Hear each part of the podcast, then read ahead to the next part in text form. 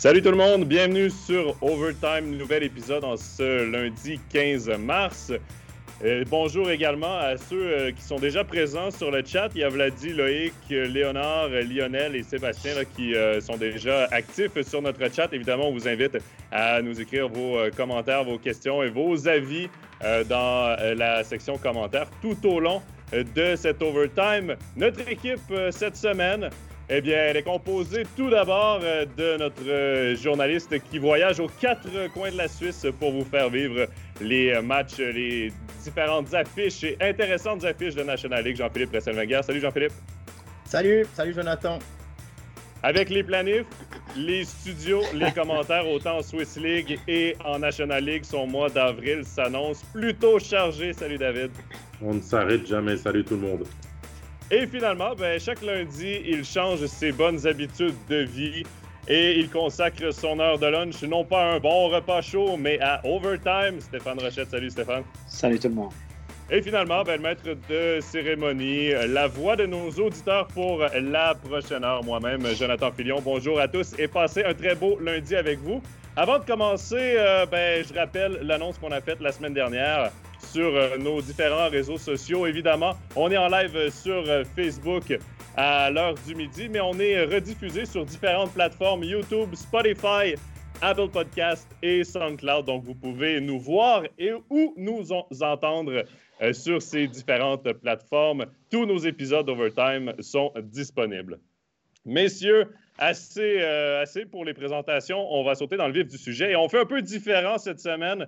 On ne parlera pas tout de suite de la National League, on va plutôt parler de la Swiss League parce que les playoffs commencent mercredi. On connaît maintenant le portrait officiel des euh, séries éliminatoires avec le HC La Chaux-de-Fonds qui s'est qualifié dans sa série pré-playoff en remportant euh, son match face aux Getsika Lions hier. Ils affronteront Cloton. Sinon, ben, on peut peut-être jeter un coup d'œil aux différentes affiches je l'ai dit, Cloton La Chaux-de-Fonds, euh, Ajoie contre Viège. Viège qui a remporté euh, sa série de pré-playoff face aux Ticino Rockets. Langenthal contre Turgovie. Et finalement, Sierre contre Holton. David, tu as commenté le match La Chaux-de-Fonds Getsika Lions hier. La Chaux-de-Fonds qui l'emporte, réussit à se qualifier pour les playoffs. Ça, c'était le premier objectif. Mais là, on affronte le champion de la saison régulière. Est-ce que la Chaux-de-Fonds a une chance, selon ce que tu as vu hier, est-ce qu'ils ont une chance de battre Cloton? Hmm, est-ce que je dois tout de suite dire la vérité ou pas? Ah oui, d'entrée, vas-y, tout de suite, lance le pavé. Ça te changerait, vas-y. Oui, oui, c'est vrai. Allez, sois honnête une fois, là. Allez, dis-le. Non, euh, la Chaux-de-Fonds a rempli son, sa mission, euh, qui était celle de se qualifier euh, et de sortir de ses premiers pré-playoffs de l'histoire de notre championnat. ça a été difficile, laborieux, avec des doutes compliqués jusqu'à la dernière seconde. Hier encore contre cette jeune équipe des Gatesec Alliance, mais voilà, le job est fait. la Chaux-de-Fonds l'a fait quand même avec sérieux et a retrouvé, on va dire, l'espace de, deux matchs sur les trois euh, la confiance qui doit l'animer. Euh, maintenant, il reste peu de temps pour les de pour se préparer face à Cloton. Euh, Cloton, c'est le vainqueur de la saison régulière, c'est l'équipe favorite que tout le monde veut voir en National League. c'est à une profondeur énorme, on a encore fait venir des joueurs. je crois que si on présente la série le plus justement possible, on doit se dire que Cloton est le gros favori, que la Chaux de Fonds est le gros outsider. Et on vous présentera tout ça, les séries et les pronostics de la rédaction d'ici mercredi. Mais il va falloir se lever tôt pour que la chaux de fond puisse retourner Cloton. Après, la magie des playoffs peut opérer. La chaux de fond euh, qui a dû travailler dur jusqu'au bout et ses pré-playoffs peuvent lui servir peut-être à surprendre Cloton. Ça serait bien de le faire peut-être au premier match pour directement mettre un petit peu de pression. Mais on va dire que tous les feux euh, sont rouges pour la chaux de fond, que Cloton est mieux armé, euh, qu'à des étrangers plus dominants, des, plus d'expérience, plus de profondeur.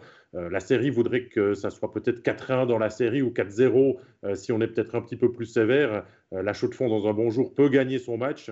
Mais de là à les voir gagner au terme de 7 matchs, 6 ou 7 matchs, je ne suis pas celui qui veut dire ça. Soyons, soyons honnêtes. Alors, ta prédiction, concrètement, lance-toi, prends un risque. 4 1 Cloton dans cette série pour moi. Et vous? Ah, moi, je peux peux pas vraiment dire autre chose que ce que tu as expliqué là. Il y a encore un autre point qui, deux autres points qui jouent en faveur de Cloton. C'est que quand tu regardes le meilleur pointeur suisse, c'est quasiment un étranger. Hein, c'est Dominique Forget. Euh, tu mets un Dominique Forget dans n'importe quelle équipe, tu as presque un trio d'étrangers. Et puis euh, l'autre chose, au niveau des étrangers à chaud de fond, faut pas oublier que contre Ajoie, lors du dernier match, ils ont, euh, avant dernier match, ils ont perdu Kaufmann. fin de saison pour Tim Kaufmann, qui était le moteur de cette équipe au niveau offensif. Et puis oui, ils sont vite allés chercher un étranger, un, un Finlandais à, à Graz, hein, je crois, en Autriche, Sointo qui a marqué dans la cage vide hier, mais on ne peut pas les comparer. En tout cas, pas encore. Ce serait peut-être une bonne. Alors, ce serait une énorme surprise de le voir brûler le quart de finale, mais honnêtement, pour, le, pour l'instant, j'y crois pas. Alors, moi, je, moi, je pense que Cloton va gagner en trois matchs. non, mais honnêtement, je vois pas mon. Je, je, je, je, vois même pas je pense que s'il gagne un match euh, chaud de fond, ce sera presque un miracle. À mon avis, la différence est énorme entre les deux équipes. Et j'ai regardé le match hier, j'ai vu jouer chaud de fond à quelques reprises cette saison. Comme Jean-Phil l'a si bien dit, le moteur, c'était il n'est plus là. Euh, Tretness, ce n'est pas une, c'est pas une Tretness mais en anglais, si on peut dire. Ce n'est pas vraiment un Threaten. Il n'est pas, pas, vraiment menaçant, même si ce n'est pas un mauvais joueur. Et on a quand même deux jeunes gardiens dans la cage du côté de la chaude de fond qui ont été corrects, mais qui n'ont pas été, je pense, transcendants et qui, peut, qui ne, aucun des deux, à mon avis, peut tourner une série. Parce que pour battre un favori, quand vous êtes vraiment en dessous, là, au niveau du jeu, etc., il n'y a, a aucune comparaison possible au niveau des joueurs de champ. Si tu veux espérer gagner ne serait-ce qu'un ou deux matchs, ou voler une série ou la rendre en 6-7 matchs, il faut que tu aies un gardien qui te vole des matchs. Et je ne crois pas que Rich et Charlin peuvent, à leur âge, à leur niveau actuel, voler des matchs. Monsieur, dans, dans, le chat, on a des fidèles du HCC, hein, un certain Vladi, hein, qui, euh, lui, alors, euh, croit dur comme fer à ce que le huitième puisse sortir le premier. Mais on va dire que quand ça s'est passé, c'est souvent que le huitième a été soit Zurich, soit Berne aussi dans le passé. C'est ça les souvenirs les plus récents. La chaude de fond, on va pas les enterrer trop vite parce que c'est quand même la touche romande et puis qu'on aimerait peut-être vivre déjà des émotions dès les quarts de finale. Mais mais il faudra être solide et pour l'instant, on a quand même montré beaucoup de hauts et surtout des bas dans la saison du HCC hein, qui n'a jamais su confirmer. Même des fois, dans, en pleine rencontre, ça s'est passé encore hier. Premier tiers archi dominé, il mène 2-0 euh, à, 18, à la 18e minute de jeu et on se complique la vie.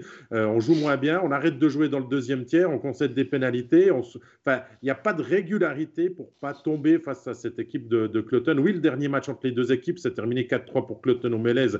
C'était assez serré, mais on va dire que Cloton jouait encore la première place, mais que c'est surtout la chaux de fond qui devait aller chercher sa place dans le top 6, peut-être, vu comme ça. Mais enfin voilà, je crois qu'on est assez unanime. Jonathan, je sais pas, toi, ton avis aussi euh, sur ce qui arrive mercredi. Même chose pour moi. Je pense que la chaux de fond va être capable d'aller chercher un match. Je l'espère du moins. Mais ça serait difficile sur le long terme. C'est une série 4 de 7. Euh, au meilleur des 7 matchs. C'est difficile. Tu as, vraiment une bonne machine qui roule bien en Cloton, qui a connu du succès toute la saison. Puis il y a une chose, les pré-playoffs, Bon, oui, ça te fait jouer des matchs alors que l'autre se repose, l'autre soigne les petits bobos et tout. Donc, l'automne arrive en parfaite forme, mais tu peux quand même utiliser les pré-playoffs pour te donner une espèce de boost, une forme pour les playoffs. Je pense que Viège l'a très bien fait en dominant Ticino Rockets. Ça a été plus difficile du côté de la chaux de fond. Et là, ben, peut-être qu'il arrive avec un peu moins de confiance qu'il aurait pu l'avoir si ça avait été deux matchs dominé par la chaux de fond. Là, il serait rentré avec un peu plus de confiance et peut-être que pour le premier match, Cloton aurait fait Wow, OK, on a une équipe qui est confiante, qui n'a pas de complexe. Mais là, ça a été un petit peu plus difficile contre les Gatsika Lions et peut-être qu'on a mis un peu d'énergie, un peu plus d'énergie que prévu. Et ben, contre Cloton, ça sera, selon moi, impardonnable. C'est pour ça que, le match 1 va peut-être avoir son importance. Parce que si la chaux de fond se fait directement fesser 7 à 1, donner un score comme ça, la suite de la série peut être compliquée. Tandis que s'il y a match dans le premier acte, là, ça peut devenir peut-être un petit peu plus Moi, j'ai les deux, les deux premiers matchs. Parce que si vous regardez mentalement aussi, mettez-vous là, les souliers d'un joueur de la chaux de fond qui se dit Attends, on le sait, ils sont plus forts que nous, ils sont favoris.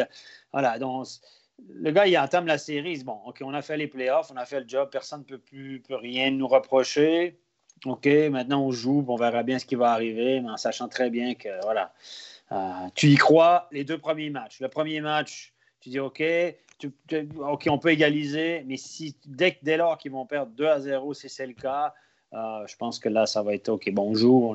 On, on espère que ça, ça, finisse le plus vite possible. Et puis le deuxième effort devient un petit peu plus compliqué, etc. Mais ça, c'est normal. L'objectif de la saison est atteint pour le HCC. C'était se qualifier pour les vrais playoffs. C'est peut-être ça qui est dangereux. Maintenant, maintenant quand ils sont huitièmes, ils n'ont plus rien à perdre. On peut le voir aussi comme ça. Messieurs, il y a Fabien dans le chat qui nous demande euh, les, euh, nos, pronostics là, sur les prochaines, sur les autres séries. On va en parler évidemment. Là. Et justement, ben, on va profiter euh, de parler maintenant de la deuxième série, celle euh, d'Ajoie face à Viège. Stéphane, j'ai le goût ben goût d'avoir ton avis parce que c'est deux coachs que tu connais bien, deux ah. amis à toi qui vont s'affronter. Et je pense que c'est la série euh, qui pourrait peut-être le plus surprendre parce qu'à Joie contre Viège cette saison, ça n'a pas été de tout repos. Ben, ça n'a pas été de tout repos et surtout depuis qu'Yves Sarro est là, ça a été des scores très, très serré. Deux victoires pour euh, Vierge, 3-2, 3-2. Ils ont perdu le dernier 5-4. Euh, C'était des matchs très, très serrés. Si vous regardez les statistiques de tir au but, c'est assez équilibré. Euh, a bloqué beaucoup de tirs. Là, je, mon, copain Yves Sarro a joué à la finlandaise un peu. Euh, donc, à 5 contre 5 dans la zone, on est vraiment collapse devant le but, etc. Et les deux ténors d'Ajoie, les deux leaders offensifs qui doivent faire la différence, qui font régulièrement la différence, ont été euh, limités à un point chacun par match. Donc, euh, et, Yves Sarro a transformé cette équipe-là. Euh, c'est une équipe qui est, beaucoup plus hargneuse, qui a une certaine rapidité, euh, qui, lorsqu'elle a l'appui de ses gardiens, parce que c'est un, des gros problèmes de Viège, c'était au niveau des, gardiens. Maintenant, les gardiens sont un petit peu plus performants. Et c'est une équipe qui est drôlement plus organisée qu'elle l'était. Donc, les résultats des trois derniers matchs, le style de jeu, les déplacements, etc. Moi, je pense que Gary et pas serein. Il se dit que c'est le plus mauvais match-up qu'il pouvait avoir, je pense. Euh, il se dit, ça peut être. Moi, je pense que c'est une série qui peut être longue. Je pense que Viège va en à joie. De là, les battre quatre fois en deux semaines, je ne suis pas sûr. Parce que Viège euh, a quand même une meilleure équipe, ben, deux meilleurs étrangers, un gardien qui est dominant. Euh, ben, ils ont tout ce qu'il faut. La saison régulière est là pour le prouver. Mais, mais Viège peut les semer le trouble euh, dans la tête, etc. je pense qu'Azon et Davos vont avoir une série difficile. On veut ton pronostic, Steph, alors. Bon, une série difficile. Ils devront cravacher dur pour, pour ramener leur équipe au plus haut niveau. C'est quoi ton pronostic, alors, Steph? Moi, je dis, euh, moi, je vais, je, vais y aller avec la logique. Je vais prendre la joie, mais je vais dire en 7. Et euh, il y a Vladi qui, qui a exactement la, la, même analyse que toi. J'ai hâte de voir cette série Viège à joie. Ça risque d'aller au match 7. Il y a Fabien aussi qui dit on les attendait plus haut au classement Viège au départ. Euh, Jean-Philippe, je pense que c'est ça vraiment qui fait que cette série-là va être intéressante et serrée. C'est que Viège a une équipe pour être beaucoup plus haut au classement et affronter une équipe plus faible en partant. Et Ajoie, en affrontant le septième, devait s'attendre à un adversaire peut-être plus facile au départ. Ouais, c'est possible. Hein. On peut aussi pas...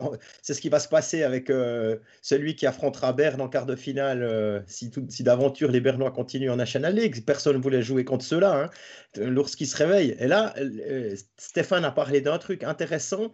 pas seulement, de plein de trucs intéressants, mais il y a un point que je, voulais mettre en avant. Il a parlé des performances des gardiens.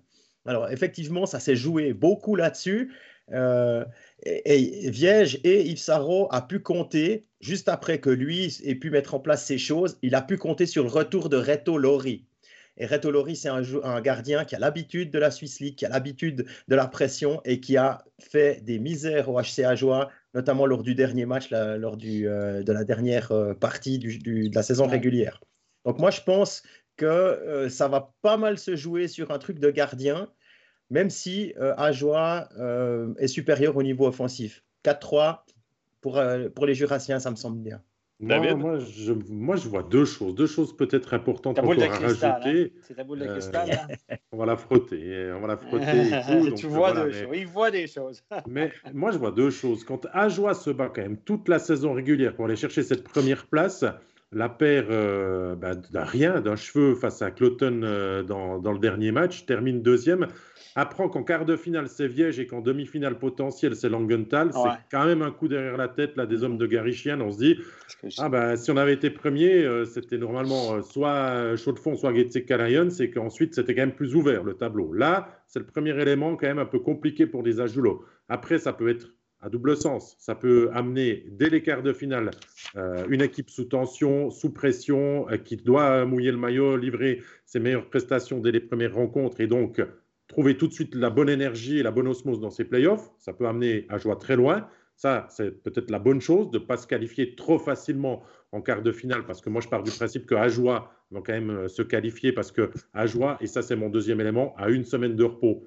euh, total pour préparer ces playoffs. Et quand on connaît le programme qu'ils ont eu depuis le 1er janvier et les nombreux matchs, ils ont quand même réussi à faire un travail exemplaire pour aller chercher cette deuxième place ex aequo avec Cloton. Ça a été quand même fantastique. Là, on s'est reposé, on est de nouveau plus lucide, on a pu soigner les petits bobos. À mon avis, Ajoie va, se qualifier. Mais je vois quand même aussi assez serré, peut-être. Pas comme vous, messieurs, pas, pas de sept matchs, parce que les septièmes matchs, c'est trop difficile peut-être pour le, pour le cœur de, de, tout le monde, mais je vois, je voire six matchs. Allez, six matchs, 4-2 à joie pour moi.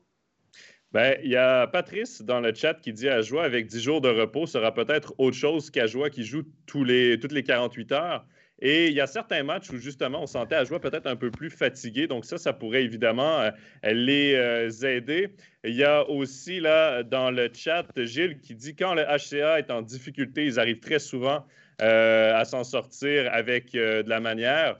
Moi, je suis un peu de cet avis-là. Moi, je pense que ce sera une très, très bonne série à suivre. Moi, je pense qu'Ajoie va l'emporter en six matchs simplement parce que quand tu arrives en playoff, tout le monde monte son jeu d'un cran. Et Ajoie, c'est une équipe unifiée depuis le début de la saison qui a connu tellement de succès. Je les vois mal se faire sortir par Viège, mais Viège va être un, très bon adversaire qui va les préparer, je pense, pour la suite, un peu comme, euh, comme tu disais, David. Là, je pense que ça va permettre à, Ajoie de euh, déjà vivre de l'adversité et se préparer mieux pour les séries qui vont suivre, qui vont être de plus en plus difficiles parce qu'en playoff, plus tu avances, plus c'est difficile. Et il y a Patrice qui rajoute Ajoie-Viège, c'est une demi-finale avant l'heure. Si ça n'avait pas été du mauvais début de saison de Viège, là, si euh, Yves Sarro avait été derrière le banc et qu'on avait vu cette équipe de Viège dès le, dès le début de la saison, ça, aurait peut-être été une demi-finale avant le temps. C'est deux des quatre équipes qui ont posé candidature pour monter en National League. Donc, il y en a une des deux qui va déjà euh, devoir tirer un trait sur euh, une probable montée. Il ne faut pas l'oublier. Hein. C'est Cloton, Ajoie, Holton et, et, justement cette équipe de Viège qui prétendent aller voir plus haut si ah au-dessus des nuages le soleil est beau. Ouais. Messieurs, autre série avec euh, des clubs, euh, un club roman, c'est Sierre face à Holton. Euh, une saison déjà réussie pour Sierre, on le sait, avec une qualification dans le top 6, qualification directe au quart de finale. Jean-Philippe, par contre, ce sera là aussi une série assez difficile pour la HCR contre Holton qui, qui, en a sous le capot aussi. Ouais, c'est clair. Euh, qu'il y a aussi des étrangers qui, qui sont, euh, qui, euh, qui, vont très bien. Regardez voir, hein, c'est le quatrième contre le cinquième. C'est logique que ce soit la, ce serait logique que ce soit la, la série la plus disputée. Et puis, euh, on peut aussi, quand on parle d'avantage de la glace, souvent on se dit en playoff, on veut finir top 4 pour avoir l'avantage de la glace. Si vous regardez cette saison, les, dans les matchs entre Holton et Sierre, aucune équipe en, deux, en deux chances, aucune équipe n'a réussi à s'imposer à domicile. Donc là, vous oubliez l'avantage de la glace, à moins que tout à coup Graben redevienne une, forteresse imprenable, comme elle a pu l'être dans le passé. Voilà, j'ai encore un peu des doutes. On connaît Holton. Holton, euh, il y, a, deux, trois lignes qui sont vraiment solides et puis euh, qui peut embêter à peu près tout le monde. C'est aussi une équipe qui avait jusqu'à l'année dernière un budget euh, bien plus, haut, bien plus haut. Là, ils ont coupé presque euh, un peu plus d'un demi-million. voilà, c'est à voir. Moi, je. C'est vraiment très compliqué. J'arrive pas à dire si ce sera 4-3, 4-2. En fait, on va dire un truc, si, si Sierre arrive à gagner ses matchs à, la, à la, maison, on va dire qu'il passe.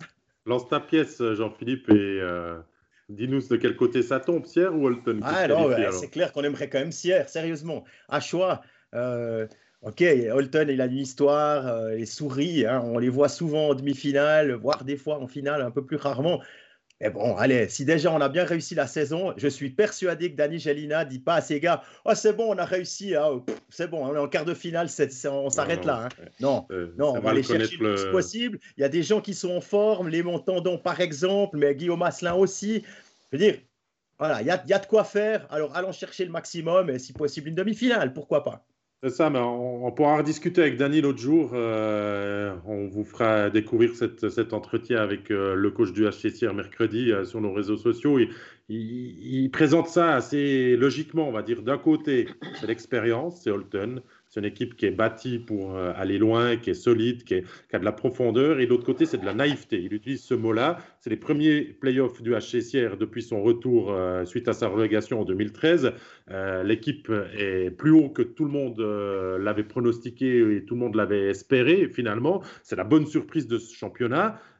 donc, même Danny nous dit que lui, il voit une série qui va être compliquée, dure, mais mais voilà, les, Valaisans ont, tout démontré cette saison qu'ils avaient énormément de qualité et on va dire deux, trois grosses lignes qui peuvent frapper et faire mal, ce qui n'était pas le cas la saison dernière non plus.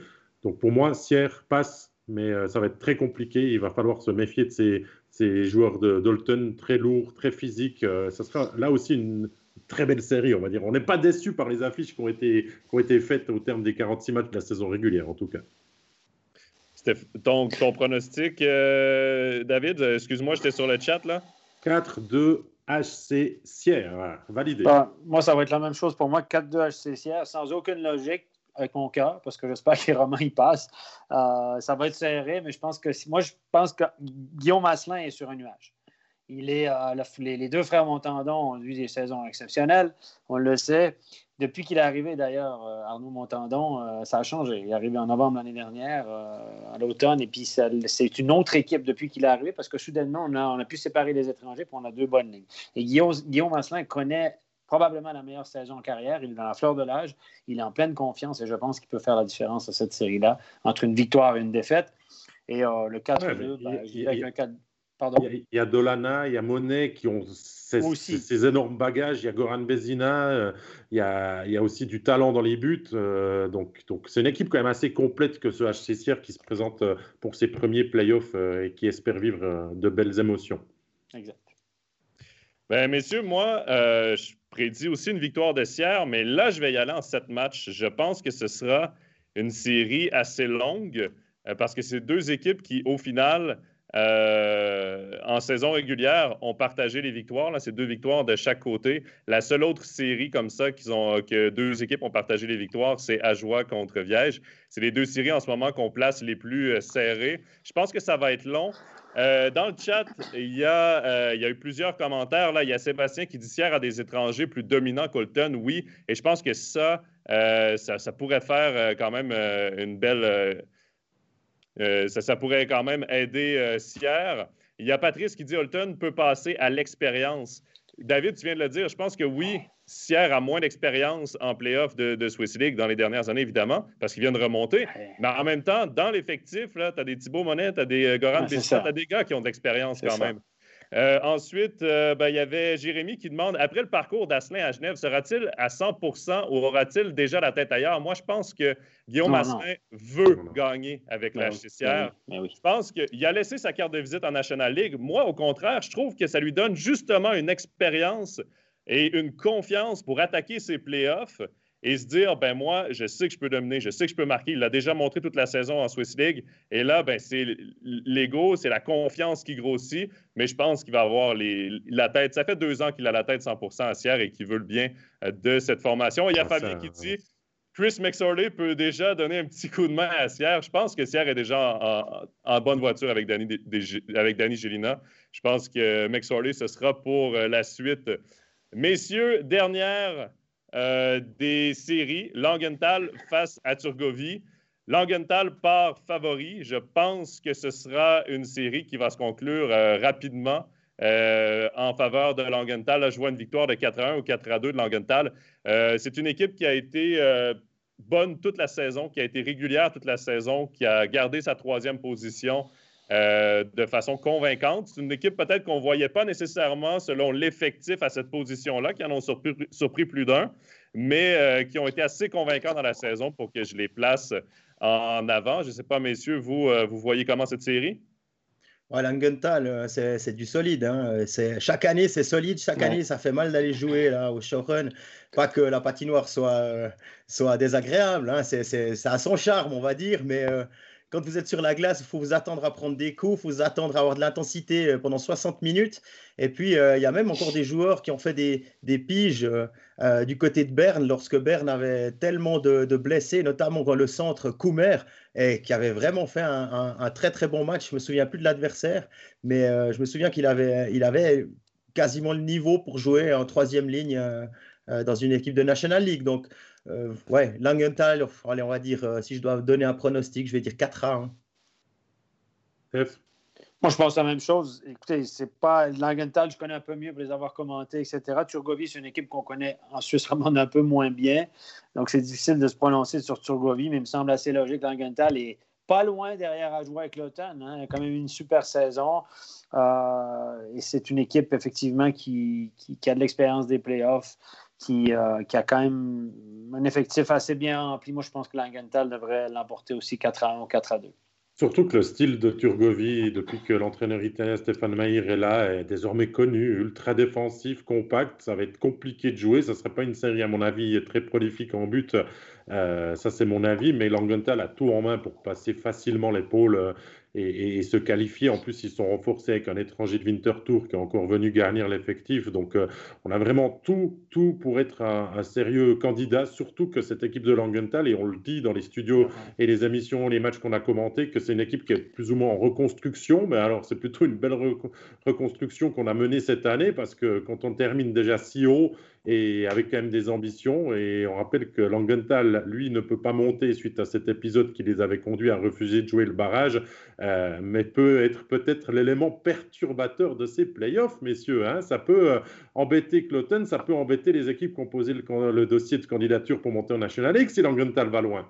Ouais, ouais. Ce sera très intéressant. Il y a Sébastien qui nous dit Langenthal, c'est l'expérience des séries finales. C'est vrai que ça, ça peut aider. Euh, il y a Michael qui va dans le même sens. Il faudra se méfier de Langenthal. Ils ont de la qualité, de l'expérience, un vrai outsider.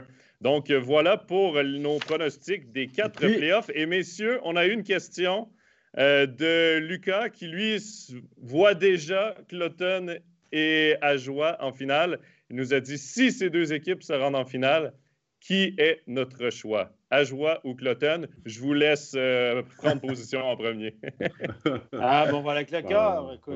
moi, j'espère profondément Ajoie. J'ai rien contre Cloton. C'est un club que j'ai toujours eu beaucoup de plaisir à aller arbitrer là-bas et je trouve que c'est un club qui, qui, a, quand même une histoire qui est intéressante.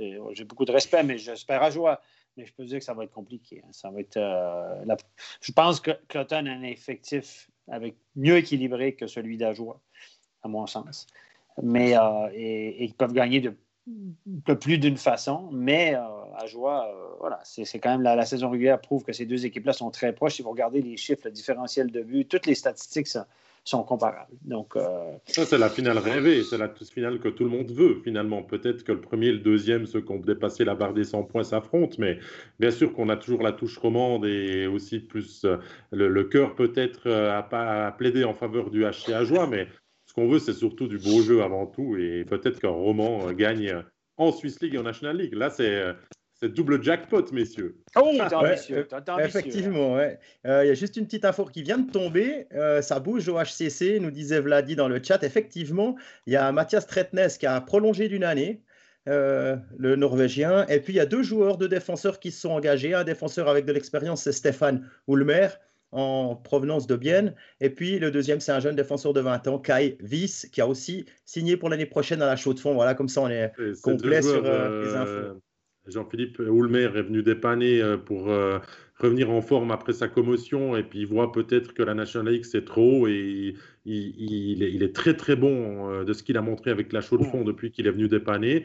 Et Kaivis a joué aussi quelques matchs avec le HCC cette saison. C'est aussi un, jeune joueur assez, assez prometteur que le HCC fait, fait bien de mettre sous contrat. Ça bouge pas mal, hein, en tout cas avec euh, Loïc Bourcalter en ce moment.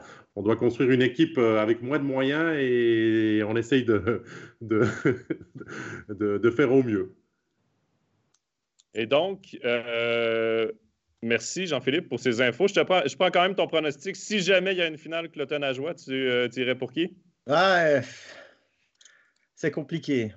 C'est compliqué. Honnêtement, ils, ont, ils, ont, beaucoup gagné hein, ces temps, hein, Et euh, faut, ça dépend de tellement de trucs. C'est difficile de se, dire, maintenant.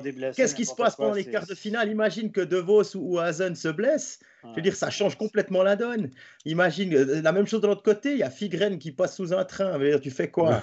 Euh, Non, un avion. je, ne souhaite pas de mal à personne, mais voilà, c'est vraiment compliqué. Mais je peux pas dire, je peux pas aller contre Ajoie. C'est pas possible. Après ce qu'on a vu à la finale de la Coupe je dis voilà, c'est. Ouais, on va continuer avec Ajoie. Allez, 4-3 dans un match 7 complètement fou euh, à, à Cloton. Joe, dans le chat, en tout cas, il y a pas mal des suiveurs qui disent que si Cloton va loin et en finale, l'arbitrage sera avec. Hein. Donc, ça, oh, est... ce que oh, Stéphane. Attends, attends, ça, c'est une question à Stéphane, justement. Est-ce qu'on est qu'on va favoriser le, le favori, Stéphane? Non, les gars je, peux vous le dire, malgré que tout le monde peut penser, il n'y a personne qui va favoriser sciemment une équipe pour se dire, moi j'espère que ce soit Cloton puis pas joie, puis jamais la Ligue ou quelqu'un de la Ligue va dire, euh, vous devez siffler, etc. Ça, ça, ça, ça se passe jamais. Ça, je peux vous le dire, là, il y a quand même pas, j'ai été arbitre longtemps, ça, ça ne se passe jamais, jamais, jamais, qu'il a, euh, a une quelconque influence au niveau des arbitres. Non, ça, je vous le garantis. Par contre, les influences, je bien croire qu'il y en a, Stéphane. Que, les, dirigeants souhaitent que Cloton monte. Ça, personne, tout le monde le sait. Donc, euh, évidemment, parce qu'à joie, Cloton, c'est ce qu'on ce c'est ce qu'on veut. Moi, je me souviens d'avoir fait une, certaine finale dans Ligue B, mais il y a longtemps. Et puis, je peux vous dire que le match, je n'aimerais pas les équipes. Mais c'était avant ou après Martin Luther King? Euh, après. Ah. Après, parce qu'avant, je n'avais pas commencé à arbitrer, j'entrais dans une petite catégorie. Mais euh, j'étais un salaud à part ça. euh, euh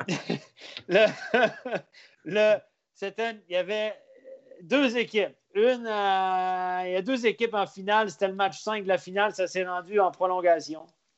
Puis l'équipe romande avait égalisé quelques secondes avant la fin, dizaine de secondes. On était allé en prolongation. Et puis, un dirigeant de la Ligue, je ne peux pas le nommer parce qu'il est connu, il était descendu dans le vestiaire des arbitres. Il n'y avait rien contre le match parce que le match s'est bien passé, etc. Je peux vous dire qu'il était furax, mais furax que, l'équipe romande euh, avait égalisé. Mais il ne nous a jamais dit euh, quoi que ce soit. Mais il était mais furieux, furieux parce qu'il souhaitait ardemment que ce soit l'équipe à connotation suisse-allemande qui, monte. Voilà. Et ça, ça, m'a toujours marqué. Il y, a, prescription, je peux le dire. Ça s'est passé euh, il y a plus de 15 ans. Donc voilà, mais ça, ça m'avait marqué. Et c'est vrai que comme arbitre, on, était, on était trois à l'époque. J'avais mes deux collègues qui étaient romans. On s'est retournés, on s'est dit euh, wow. Wow. Mais c'est, en aucun moment, il nous a dit vous devez, mais on sentait vraiment cette, euh, cette pression. Mais ça, c'était une autre époque. Aujourd'hui, ça ne fonctionne plus comme ça. Il y, a, aussi Nathan dans le chat qui nous dit que Cloton pourrait être tétanisé par l'enjeu à un moment donné. Euh, moi, c'est là-dessus que je vais parce que moi aussi, je dirais qu'Ajoie est la seule équipe qui peut vraiment battre Cloton euh, en finale. Mais c'est vrai que Cloton arrive avec une pression immense, ce qu'Ajoie n'a pas, parce que oui, Ajoie a déposé euh, son dossier, oui, on sait qu'il pourrait monter et tout, mais Ajoie, ça ne fait pas des années qu'ils nous disent, ben nous, on a l'équipe pour monter, notre plan c'est de monter, on veut monter. Non, donc ils ont beaucoup moins de pression que l'automne et deux équipes comme ça qui sont euh, au coude à coude, ben, ça se peut que ça joue aussi avec la pression et que ça nuise à Cloton. Voilà, messieurs, et euh, rapidement, ben, vous avez euh, donc toutes nos, tous nos pronostics pour les séries. A Sébastien qui est allé des siennes, Cloton 4-0, Ajoie 4-2, Langenthal 4-1 et Sierre 4-3. Donc, ça ressemble quand même à ce que nous avons vu. Tout le monde y va avec les parieurs Personne ne prend beaucoup de risques. Hein? Vous remarqué, les gars? bon, avec Ajoie Clotan, on... voilà, mais euh, hmm. personne n'a pris beaucoup de risques là Il n'y a personne qui a, qui, a, été pour une grosse surprise. Et pourtant, hein, si on se souvient d'un. Je crois qu'il y avait eu un quart de finale Turgovie chaud de fond qui était, euh, qui était très accroché. Hein. C'est juste. Un peu, Et Turgovie était passé, c'était il y a deux, deux saisons. Ouais, il y a Michael encore, hein, qui était à Turgovie, qui a donné des sérieux coups de main. Mais il y a Vladi dans le chat qui a tout à fait raison. Les quatre séries vont être d'une beauté, c'est vrai. De un, il y en a trois qui impliquent des clubs romans et les quatre séries là, peuvent tourner euh, d'un côté comme de l'autre. Ça, c'est la beauté des playoffs. Il y a Vladi aussi qui nous dit, vu cette nouvelle patinoire qui euh, se programme à Sierre, euh, c'est clair que l'équipe va faire fort pour aller en finale. C'est parfait pour faire le lien parce que oui, on voulait en parler un petit peu. L'équipe, le CA de Sierre, là, qui donne le feu vert au projet de Chris McSorley d'une patinoire en 2024-2025. Là, évidemment, il reste à s'entendre avec la ville et tout ça. Mais le projet plaît à l'équipe de Sierre avec les trois investisseurs. Euh, ça, euh, David, c'est une très, très belle nouvelle pour Sierre et surtout pour les partisans de, hockey en Valais. on a déjà parlé dans Overtime dans un épisode précédent. Euh, moi, j'avais toujours été méfiant hein, de ce projet, mais je peux comprendre que le conseil d'administration et même les politiciens soient séduits par le projet amené notamment par Chris Max Orley euh, de faire cette patinoire de 7000 places et d'une montée en National League, euh, c'est pas n'importe qui, c'est pas un personnage qui a fait euh, sa fortune grâce, on va dire, au pétrole dans un pays lointain. C'est Chris Max Orley qui vient quand même avec un projet clé en main amener quelque chose de, concret et de sérieux sur lequel le, le HCCR veut bâtir. Mais moi, c'est toujours cette réserve de dire est-ce que c'est pas trop finalement et, de connaître dans quelques années des déceptions. C'est la même chose quand je vous parle HA Joie qui veut monter en National League. J'aimais toujours certaines réserves de, de, voir cette promotion et de se dire que peut-être on, pourrait en payer les pots cassés dans quelques temps. Donc euh, je suis content si Sierre marche dans cette direction-là parce que le club a besoin d'ambition et tout ça, mais je sais pas, j'ai un petit peu le frein à main qui est tiré et me, me dire que euh, est-ce qu'on va pas plus vite que la musique? Est-ce que c'est pas de. Comment, comment Klaus Tog a traité ça? A dit que c'était de la mégalomanie, c'est ça? Oui, c'est ce qu'il a écrit, mais c'est son avis. Moi, je ne suis pas tout à fait de cet avis-là. Hein. Euh, on sait que les choses, des choses incroyables peuvent, ont l'air absolument impossibles à réaliser jusqu'à ce qu'on y arrive. Alors là, euh, à Viège, quand on leur parle de cette, de cette patinoire, du projet, euh, Sébastien Picot rappelle simplement, dis donc, vous savez, nous aussi, on a une nouvelle patinoire payée par la ville, gérée par la ville. Euh, mais depuis le début, depuis la première idée jusqu'à l'entrée dans la patinoire et le premier match, il y a 9 ans. Et là, à Sierre, on veut le faire en 3 ans. Alors, on va voir. On va voir. Il faut, donner la chance aux ambitieux, je crois. Et puis, euh, si ça marche, ça pourrait être fantastique d'avoir un, pôle comme ça euh, en Valais, une équipe, une équipe valaisanne en National League, c'est quelque chose qui manque. Alors là, Chris Maxwell a pris le taureau par les cornes. Il a aussi intégrer euh, Monsieur Joran, qui est un gars qui est à Sierre, enfin dans la région de Sierre. C'est pas, euh, il n'a pas pris deux, un gars de Genève, un gars du Canada, puis dire allez venez, on va acheter ça et puis on va, on va réussir quelque chose. Il a, il a essayé de faire les choses en, ordre. Maintenant, euh, à voir, à voir la suite. Je me réjouis. Et, quand on parle de moi, je suis du même avis que toi. de parler de mégalomanie, c'est l'opinion de Klaus mais euh, remonter Cloton en National League, c'est pas de la, mégalomanie, ça, les gars? Parce que moi, je peux vous dire que est-ce qu'ils n'auront pas les mêmes problèmes qu'ils avaient à l'époque? On sait que les budgets sont en constante augmentation, etc. C'est à 10 km de la patinoire du, futur, euh, la future patinoire de, Zurich, etc. Il y a Rappersville qui est en National League. Là, qui... Est-ce que c'est pas aussi complètement insensé de vouloir remonter Cloton, même si c'est un club que j'aime bien. Oui, donc c'est du même, du même truc. Et je pense que géographiquement, la Ligue aurait tout intérêt à monter une équipe en Valais. C'est absolument clair pour la couverture médiatique, couverture géographique et tout. Maintenant, c'est une patinoire de 7000 places à Sierre. Euh, j'ai parlé de ça avec Emmanuel Favre, qui est rédacteur en chef du matin, qui, euh, vient de la région Sierre, etc. Il avait écrit tout un article comme quoi il y croyait. Puis lui, il dit que dans le projet, on compte énormément sur l'aspect touristique, l'événementiel. Il dit il y a plein de gens qui ont beaucoup d'argent, qui viennent passer les week-ends dans Valais l'hiver, et puis euh, ils sont en train de s'associer avec les offices du tourisme un peu partout pour faire descendre ces riches touristes qui achèteraient des loges ou des, trucs où ils viendraient manger. Ce serait comme un événement, une sortie finalement durant leur week-end ou leurs vacances de ski. Donc, on ne compterait pas que sur la population locale, le support local des fans, mais plutôt sur une bande de touristes qui viendraient et qui achèteraient des places. Comme, le HLM, euh, en quelque sorte aussi, euh, Un peu comme ça durant la période euh, janvier, février, mars, effectivement. Mais par contre, quand il n'y a pas le hockey, au mois d'octobre, il n'y a pas de, il ce que je sache, il n'y a, pas de ski euh, en Valais au mois d'octobre. Regardez, si vous allez à Davos, il euh, n'y a personne dans la patinoire. Moi, j'ai arbitré à Davos devant 1000 personnes, des matchs. Alors, on annonçait 4800 spectateurs, mais je peux vous dire qu'il y avait 1000 personnes dans la patinoire. Et je peux vous dire qu'à l'automne, à Davos, là, il ne se passe pas grand-chose. C'est plat et il n'y a personne dans la patinoire. Donc, oui, la saison de ski, oui, les touristes. Après, Moi, a un bon bassin de, supporters derrière, mais quand même pas 7000, on va dire. Hein. on est d'accord. Mais... 7000 places pour la remplir, il faut y aller. Hein. Je ne suis pas d'accord parce que euh, Sierre, c'est plus grand que Langnau. Il hein, faut, quand même juste remettre les trucs en ah perspective. Sierre, c'est une ville qui est plus grande que Langnau. Si on prend encore les, les, les, euh, les clubs et les, villages associés autour de Sierre, ça peut aller jusqu'à Cran-Montana. Hein. Euh, donc, moi, je pense qu'il y a vraiment un potentiel et que, euh, et que Langnau arrive à vivre avec une, une, une patinoire à 6000 il y a souvent de l'ambiance à Langnau, souvent, pas toujours, vrai. mais euh, Langnau, c'est des gens vraiment qui arrivent. Et si on se souvient, euh, le, on va dire la renaissance du, du HCCR après le, après le crash, il y avait des fois dans les ligues amateurs 3000 personnes à la patinoire. mais ça, c'est la. Moi, je suis d'accord. Je, dire, vrai que tu as tout à fait raison, mais c'est la base. Il y, a, ces 3-4 000 irréductibles. Ça, ils les auront, ces 3-4 000. C'est sûr. Mais de 4 à 7, le 4, ça ne suffit pas hein, pour euh, survivre en National League. De passer de 4 à 7 000 de façon régulière, de remplir à 6-7 000, c'est une autre paire de manches. Et moi, la différence avec Langnau, c'est que Langnau, c'est toute une vallée où il n'y a que ça. Tout le monde vient, tous les villages, etc. Tandis qu'en Valais, tu as quand même Viège qui pique des sponsors. Dès que la barrière suisse-allemande, tu as Sion au foot, Martigny au hockey. On ne sait pas trop ce qui va arriver là, parce qu'il paraît que Poli est en train de justement se filer à, filer à l'anglaise. Donc, interrogation. toi, tu dis que finalement, euh, les spectateurs, c'est quelque chose, mais d'avoir des loges remplies et tout, c'est ça qui fait la différence. C'est ça, c'est la différence aujourd'hui. À Langnau, d'ailleurs, c'est tout le temps plein, mais ils ont quand même un petit budget parce que c'est des, des, billets pas chers, en fait. C'est donc l'aspect business, l'aspect euh, là où aujourd'hui c'est là que c'est la différence, elle se situe Alors c'est clair, business clair que les, les, les, loges à Langnau, faut les chercher. Hein. On est d'accord. Il y en a quelques-unes, elles sont tout petites en haut, puis, c'est pas ça. Hein? Sérieusement, ce qui va être construit à Sierre, si Max Orley est dans le projet, je suis sûr qu'il y aura des loges tout autour. On peut être d'accord. Ben c'est pour ça que le projet est crédible et que le HC Sierre y accorde sa confiance aussi. Sinon, on serait méfiant parce qu'en Valais, il y a quand même eu plusieurs histoires dans plusieurs clubs qui sont mal passés. Donc euh, là, on y va peut-être un petit peu, un peu plus les yeux fermés et donner la confiance à Chris. Mais ça serait, ça serait chouette, faut le dire. Ça, serait vraiment bien.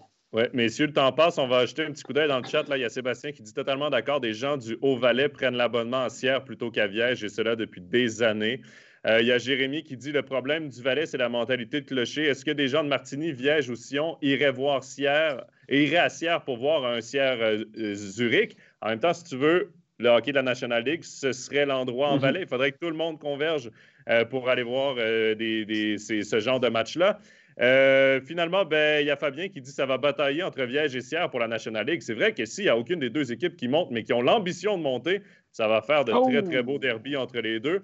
Euh, il y a aussi Hervé, là, pour terminer sur les playoffs, il y a Hervé qui dit en tout cas, les finales de Swiss League n'ont pas été aussi passionnantes depuis longtemps. Est-ce dû à la promotion automatique? Peut-être. Mais quoi qu'il en soit, là, on aura droit à vraiment du bon spectacle. Et il y a Billy qui, euh, lui, va de son euh, pronostic. La show sortira Cloton en sept matchs. Hein? Billy, si, ah, si la show de fond réussit, tu, tu, peux venir nous tirer la pipe ici parce qu'on a tous mis Cloton, nous. C'est une, expression, canadienne. Oh là là là Non, non, non, non, c'est pas. Hein. Tirer la pipe, attends, n'interprétez pas les oh, choses. On va, on va le traduire, Steph. Tirer la pipe, c'est agacer au Québec. C'est ça. Et euh, par, pipe, on entend, euh, on entend la pipe à fumer. Voilà. hey, les gars, non, non, non, non, non, non, on n'est pas comme ça au Québec quand même. on, est, on est très accueillant, on est très spontané, mais. Ah, tu ah, faut, faut, que j'aille m'occuper de mes gosses. Monsieur, je... je suis désolé, euh, j'avais pas d'autres expressions qui me sont venues, c'était la seule. Euh, donc euh, voilà, euh, je, me, je, me, trahis par, par mes expressions et mon accent. Messieurs, on a, on, a beaucoup parlé de la Swiss League. Et pendant que les, les gars prennent leur sérieux, et je dis tout de suite dans le série qui commence mercredi, il y a Sierra Holton et Cloton HCC qui seront à regarder sur MySports. Voilà, messieurs, pendant que vous arrêtez de rire de mon, de mon expression, on s'en va du côté de la National League. Bon, on est revenu sérieux. David, ton maquillage va couler. David, est-ce que tu vas être capable de finir l'émission? ouais, ça va. à toi, Joe. Il euh, y, a Jérémy qui dit note pour plus tard éviter les expressions québécoises. Euh, inquiète-toi pas, je me le note, euh, Jérémy. messieurs, les, les 12 équipes de la National League qui ont atteint le fameux plateau des 39 matchs.